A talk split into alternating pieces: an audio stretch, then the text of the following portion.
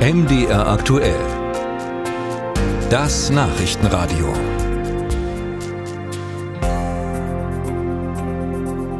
Südeuropa hat gerade eine beispiellose Hitzewelle erlebt und irgendwie war schon klar, dass diese Energie irgendwo hin muss. Und jetzt entlädt sich das. Seit Tagen erleben Slowenien und Österreich sintflutartige Regenfälle und entsprechende Überschwemmungen.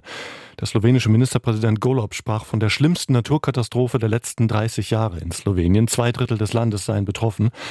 Wir wollen jetzt nach Österreich gucken. Wir erkundigen uns direkt im Süden des Landes, denn wir erreichen den Programmchef des ORF des österreichischen Rundfunks in Kärnten vor Ort, Martin Weberhofer. Guten Morgen. Guten Morgen nach Leipzig. Wo sind Sie gerade und wie würden Sie die Lage beschreiben bei Ihnen in Kärnten?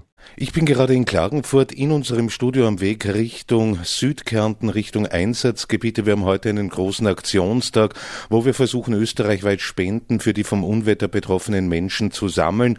Ja, und äh, es sind zahlreiche Einsätze auch in den letzten Stunden wieder gewesen. Das Unwetter ist sozusagen mehrschichtig abgelaufen. Auf der einen Seite haben wir seit äh, Freitag unwahrscheinliche Regenmengen in unserem Land gehabt.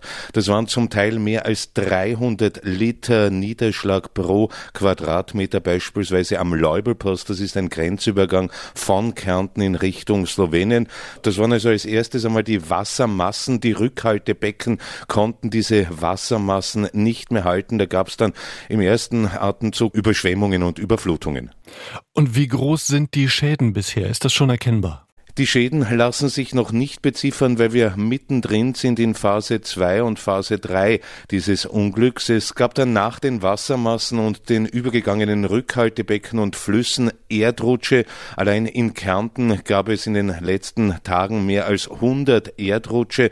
Das äh, Erdreich konnte diese Wassermassen nicht mehr aufnehmen und da sind unwahrscheinlich viele Erdrutsche vor allem an den Hängen abgegangen. Es waren aber zum Teil auch sehr, sehr flache Hügel, auf denen man solche Erdrutsche Erdrutsche verzeichnen konnte. Da sind Häuser verschüttet worden, Garagen weggerissen worden. Ja, unwahrscheinliche Schäden. Wie groß die sind, kann man auch nicht beziffern. Es betrifft auf der einen Seite mal viele, viele Haushalte, auf der anderen Seite ist aber auch die öffentliche Infrastruktur sehr, sehr stark in Mitleidenschaft gezogen worden. Da wurden Brücken weggeschwemmt und Straßen unterspült. Und Slowenien hat es ja noch schlimmer getroffen als Sie. Wie arbeiten Sie zusammen? Können Sie möglicherweise sogar helfen auf der anderen Seite der Grenze? Es wurden und werden mehrere slowenische Orte von Kärnten aus versorgt, beispielsweise Rettungskräfte, die Richtung Slowenien aufgebrochen sind. Es wurde beispielsweise aus einem Grenzort ein 14 Tage altes Baby, wo es einen medizinischen Notfall gab, mit dem Kärntner Notarztwagen ins Spital nach Klagenfurt gebracht.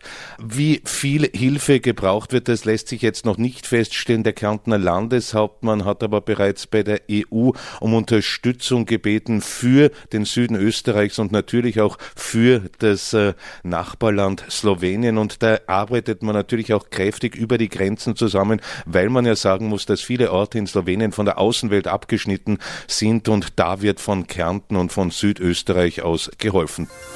Musik